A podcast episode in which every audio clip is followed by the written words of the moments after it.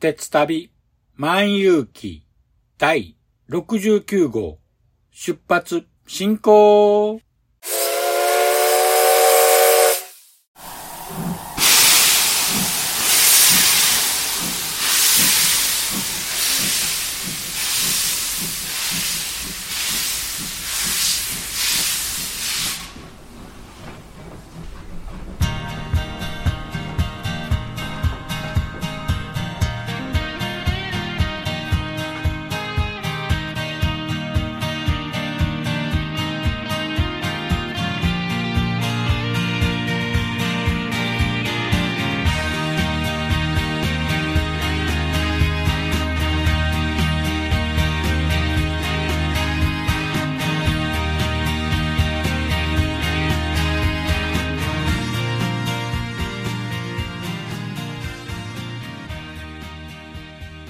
毎度ご乗車ありがとうございます。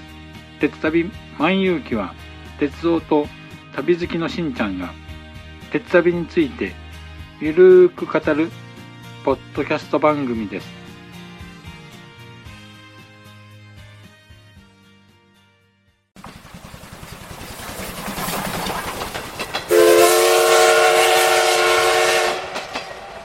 鉄旅万有記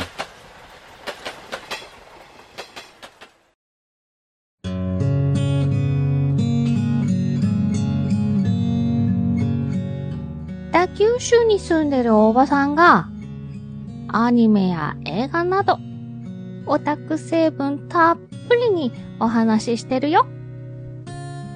北九州の片隅、みんな聞いてね。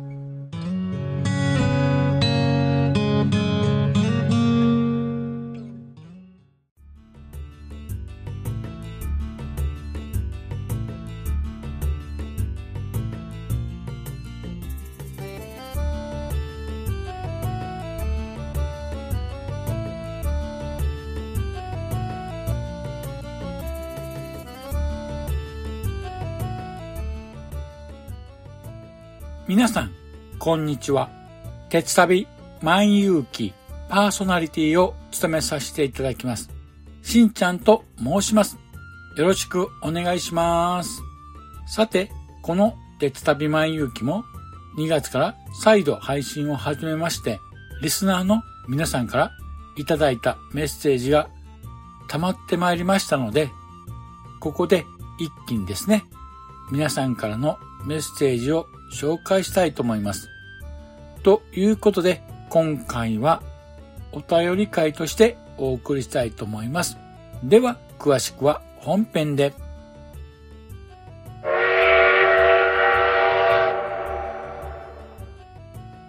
では、本編です。さて、今回はリスナーの皆さんからのメッセージを紹介したいと思います。では、早速紹介していきたいと思います。では、ツイッターに、ハッシュタグ、鉄マンとつけて、つぶやいていただいたメッセージを紹介したいと思います。まず最初は、2月20日にアポロさんからいただきました。令和5年2月20日、ポッドキャスト聞いたより1の中に第65号を入れていただきました。お聞きいただきありがとうございます。この回は西日本どこまでも 4days 切符の紹介の回でしたね。続きまして2月20日アポロさんよりメッセージをいただきました。鉄マン第65号拝聴連続使用が引っかかるが特急乗れるのいい。先日見かけたので載せときますということで新型ハイブリッド車両の HC58 の写真も一緒にアップしていただきました。アポロさん、お聞きいただきありがとうございます。これは珍しいですね。音声では伝えにくいんですけども、アポロさんがですね、定期運行前の JR 東海の新型ハイブリッド車両の HC85 というハイブリッド車両ですね。これは多分ですね、ヒダに使用される前の写真ではないかと思うんですけども、私もですね、まだこの目で見たことないので、今度ですね、乗る機会があれば写真も撮っていきたいと思いますので、また Twitter の方にもアップしますので、よかったら見ていただけると嬉しいですね。続きまして、3月7日、アポロさんからいただきました。令和5年3月3日、ポッドキャスト、聞いたより1の中に第57号を入れていただきました。いつもお聞きいただきありがとうございます。この57回は、西日本どこまで 4days 切符で行く鉄道旅の回でしたね。さて、続きまして、3月9日、サリさんからいただきました。ハッシュタグ、鉄旅万有記58、玉造温泉、かなり昔に行ったことがありました。遊覧船や美術館、温泉など楽しい路線ですね。境港は水木さんの場所も楽しい盛りだくさんですね。とメッセージをいただきました。サリさん、お聞きいただきありがとうございます。え第58回はですね、西日本グリーン切符特別版についてのお話でした。そうですね。玉造温泉はいいですよね。私も大好きな温泉の一つです。それにですね、境港といえば、水木しげるさんの記念館とか、ゲゲゲの鬼太郎のモニュメントがあったり、盛りだくさんなんですけども、私がおすすめするのは、夏限定なんですけども、夏になりますと、境港港には生マグロの水揚げがあります。この生マグロをですね、目当てに夏、そうですね、7月、6月、7月ですかね、境港を訪れてみるのもいいかと思いますので、ぜひおすすめする鉄道旅です。さて、続きまして、3月11日にアポロさんからいただきました。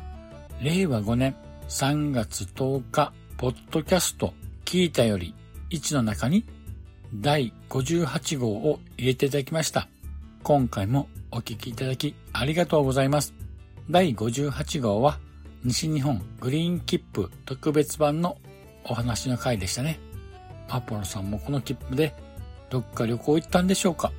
また旅行とかのお話聞いてみたいですね。さて続きまして3月18日にアポロさんから令和5年3月17日ポッドキャスト聞いたより3の中に第59号を入れていただきました。アポロさんお聞きいただきありがとうございます。この第59号は JR 各社の一斉ダイヤ改正についての回でしたね。アポロさんのお住まいの地域ではどんなダイヤ改正があったんでしょうかでは続きまして、3月23日、アポロさんから令和5年3月22日、ポッドキャスト、聞いたより1の中に第60号を入れていただきました。アポロさん、お聞きいただきありがとうございます。第60号は帰ってきた四国満喫切符についての回でしたね。この帰ってきた四国満喫切符、めちゃめちゃお得なんで、もしね、アポロさんも四国を旅したいなと思った時には、この切符おすすめなので、検討してみてはいかがでしょうか。はい、続きまして、3月24日、サリさんからメッセージをいただきました。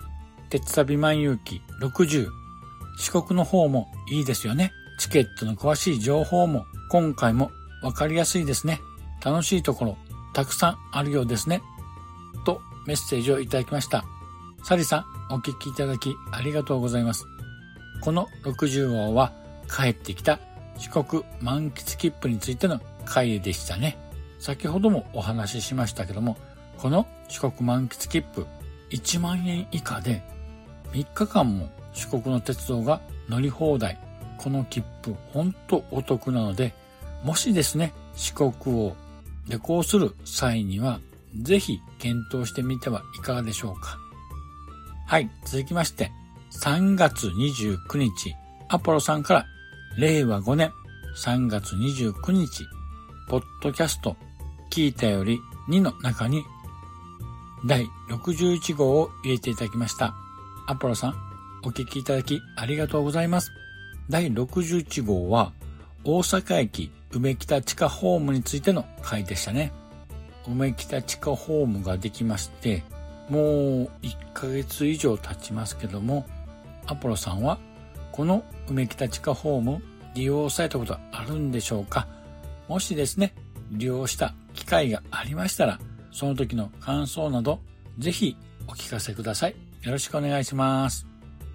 では続きまして、4月7日、アポロさんから令和5年4月7日、ポッドキャスト聞いたより2の中に第62号を入れていただきました。アポロさん、お聞きいただきありがとうございます。62号はですね、中国地方ぐるっとまるっと乗り鉄旅前編のお話の回でしたね。どうですかねこの回からですね、3回連続で中国地方の乗り鉄旅をご紹介したんですけども、前編っていうことで、まずは鳥取を旅したお話でしたけども、まだ2ヶ月も経ってないんですけども、だいぶ昔のことのように感じてしまいますね。でも、初めて見た鳥取砂丘、ほんと良かったですよ。また行ってみたいと思います。では、続きまして、4月8日、サリさんからメッセージをいただきました。鉄旅万有記62鉄道ではなく車で鳥取砂丘へ行ったり岡山へ行ったりしたけど、やはり鉄道は楽しいですよね。岡山は母の地元なので食べ物や街並みなど大好きです。続くのかな？楽しみです。行けてよかったですね。とメッセージをいただきました。サリさん、お聞きいただきありがとうございます。そうですね。車の旅もですね、いいですよね。まあ、行きたいところへこう直接行けるっていうのがとても便利ですよね。でも、たまにはですね、鉄道旅もいいと思いますよ。そうですね。移動時間は車窓を見たり、また本を読んだり音楽を聴いたりもできますし、例えば駅弁を食べたり、まあ、お酒を飲まれる方はお酒を飲んで過ごしたりできますから、鉄道旅もたまにはいいですよ。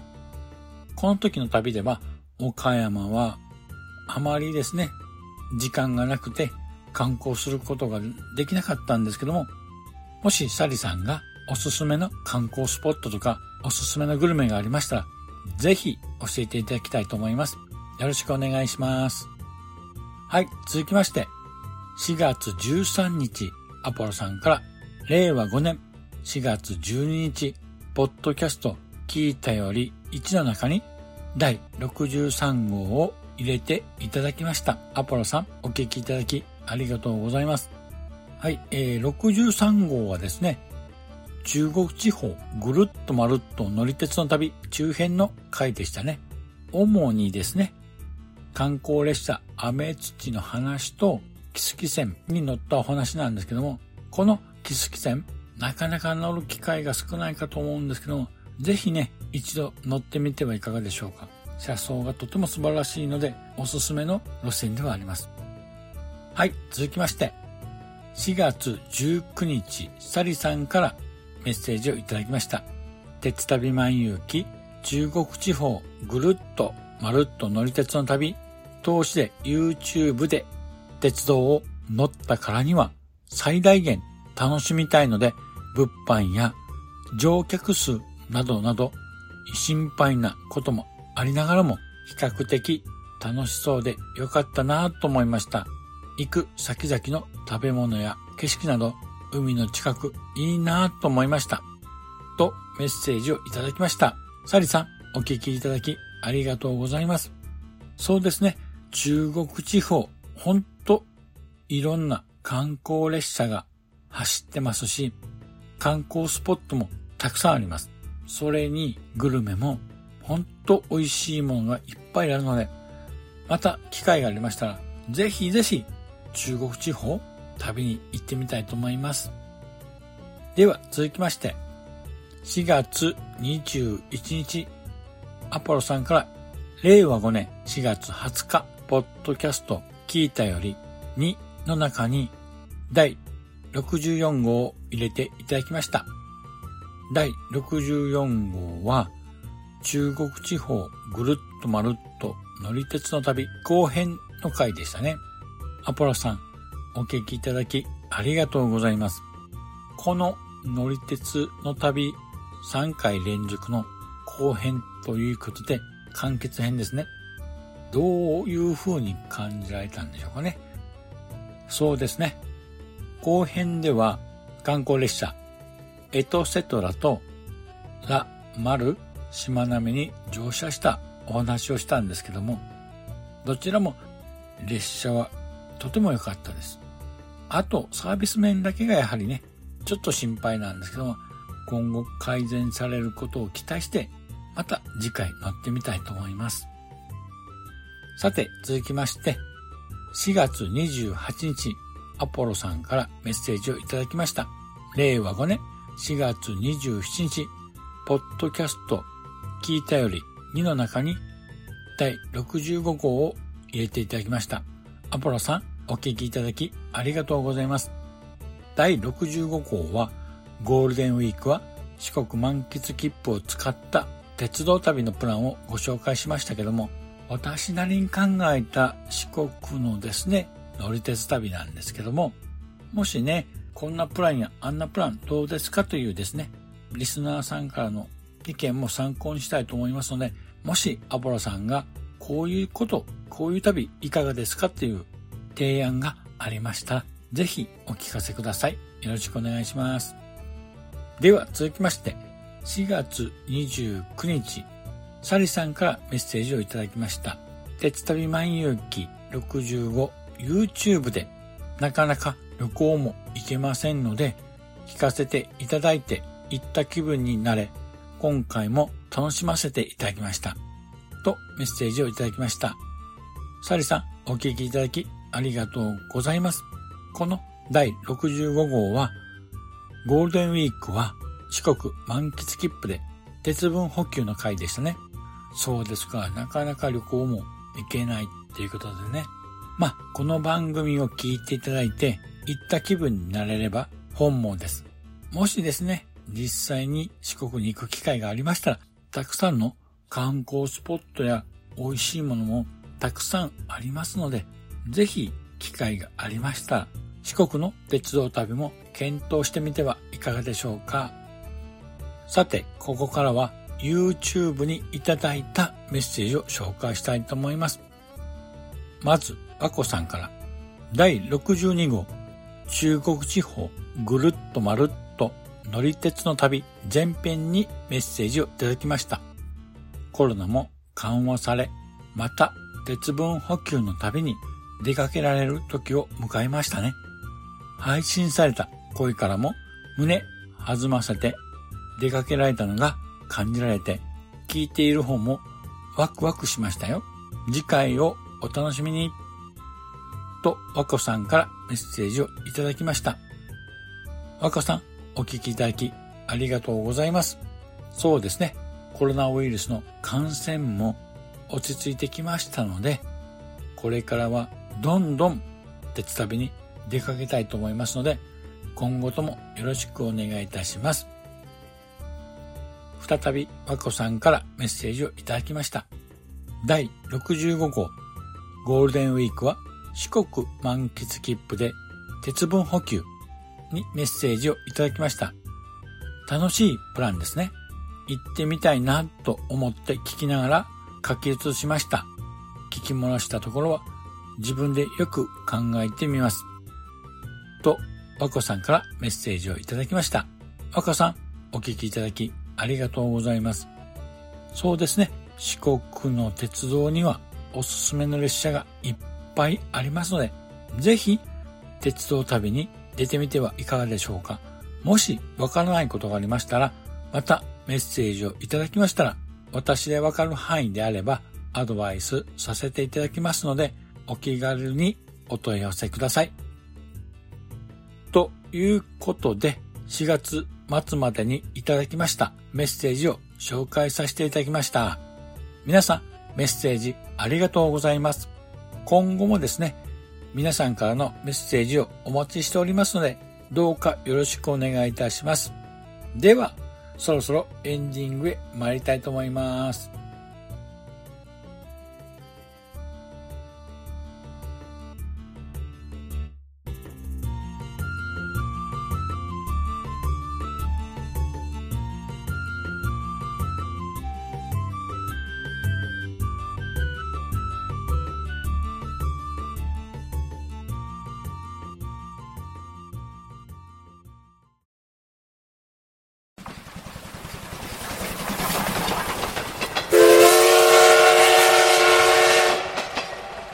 鉄旅万有記。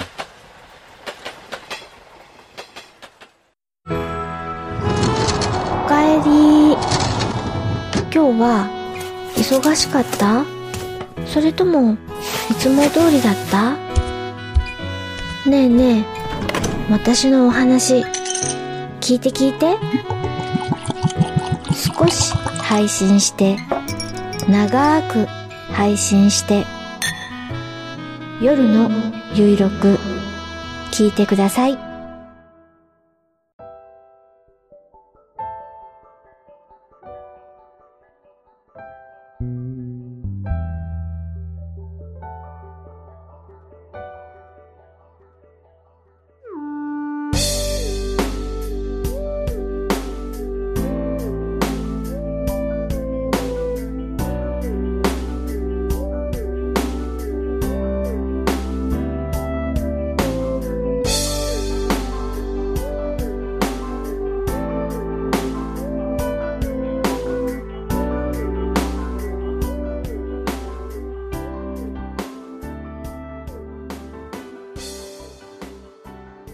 では、エンディングです。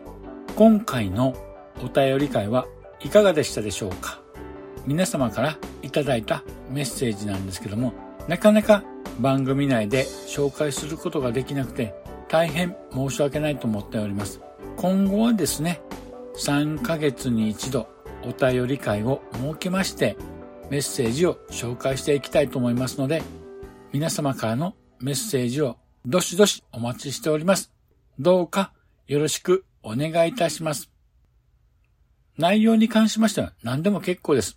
例えば、鉄道旅に関する質問や、例えばですね、鉄道旅に出た時の感想など、いろいろテーマは何でも結構ですので、ぜひ皆様からのメッセージをお待ちしております。この番組では皆様からのご意見やご感想をお待ちしております。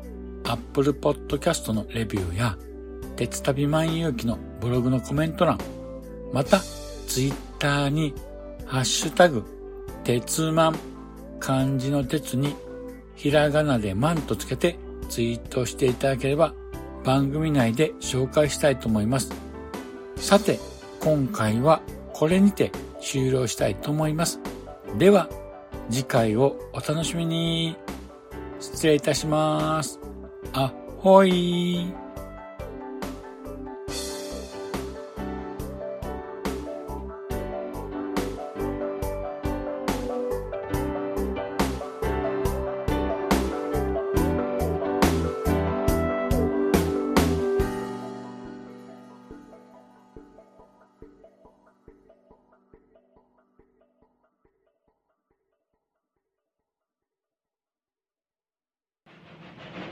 長らくのご乗車、お疲れ様でした。